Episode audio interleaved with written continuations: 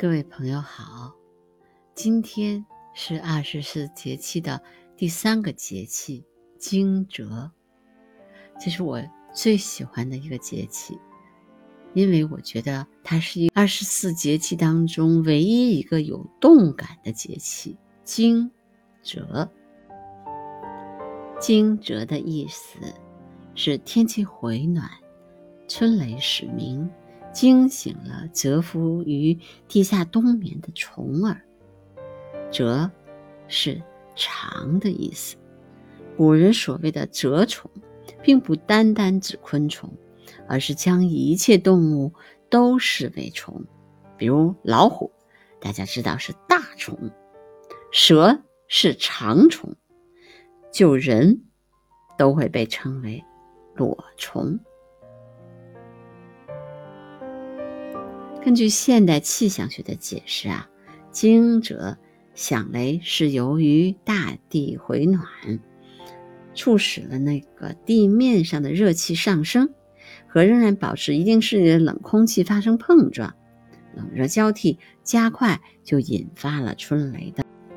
而蛰虫虽有灵敏的听觉，却并不是被雷声叫醒的，日益变暖的天气才是它们结束冬眠的原因。惊蛰呀，是农民最重视的节气之一。韦应物曾经有诗写道：“微雨众会心，一雷惊蛰始。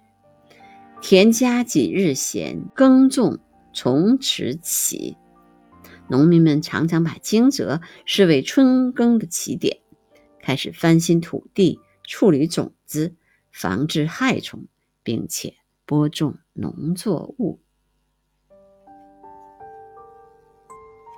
今年的惊蛰节气是从三月五号到三月二十号，一共十五天。大家知道，每一个节气都有三候，所以惊蛰呢也有三候。一候，桃始华。惊蛰的第一个五天，桃花开放了。华，通花。桃呢，原产于中国黄河上游，海拔一千两百米到两千米的高原地带，在河南南部、云南西部、西藏南部都有野生桃分布。目前已知最早的野生桃，是在距今约。两百六十万年前，是在昆明北郊的一个客运站旁边发现了一只桃核。作为桃树的故乡，中国也是最早对桃树进行人工种植的地区。大概在公元前四千年，我们的老祖宗最早栽种了桃子。那个时候的桃子只有樱桃那么大。果肉少，没什么滋水，也不怎么甜，据说还有一点咸，口感类似于扁豆。当然，现在的桃子跟那个时候的桃子已经有很大的不同了。那么现在在北京呢，大家一般在路上看见的都是观赏桃，只看花，不管果。那么还有一种桃子呢，就是我们可实验室的栽培桃，这个呢一般种在果园里面。第一候桃始华，就是桃花开了，春天来了，桃红柳绿的日子开始了。惊蛰的第二候仓庚鸣。惊蛰的第二个五天，黄鹂鸟感受到了春天的气息，开始发出了婉转悦耳的啼叫。仓庚在古代就是指黄鹂，但这里的黄鹂啊，并非指我们特定的一种鸟，而是黄鹂属鸟类的统称。黄鹂属的鸟类羽色鲜丽。多为黄、红、黑等色的组合，雌鸟与幼鸟多具条纹。那么在北京呢，现在我们多数看到的都叫黑枕黄鹂。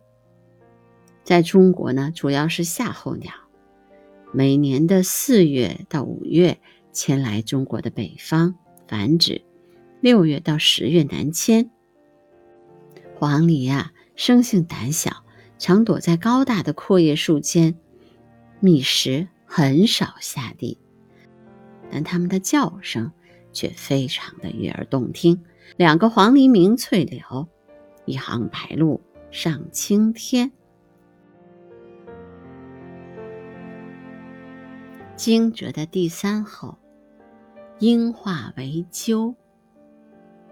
惊蛰的第三个五天，鹰隼变成了鸠鸟。当天气越来越暖和的时候，代表肃杀之气的鹰隼开始繁育后代了。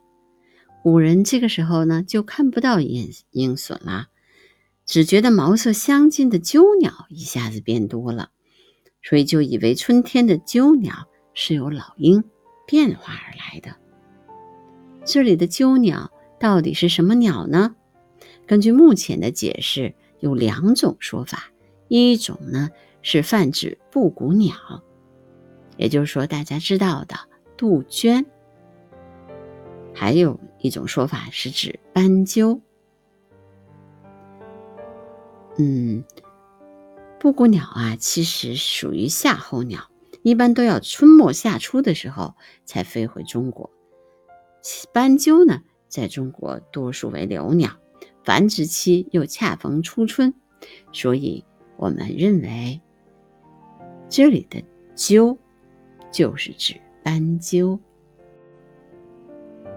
鹰化为鸠，意味着鹰开始繁殖，而鸠呢？开始求偶了。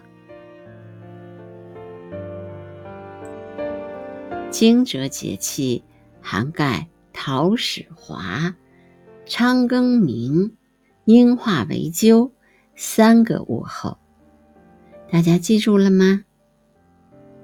好，那今天的声音纪录片就到这儿吧。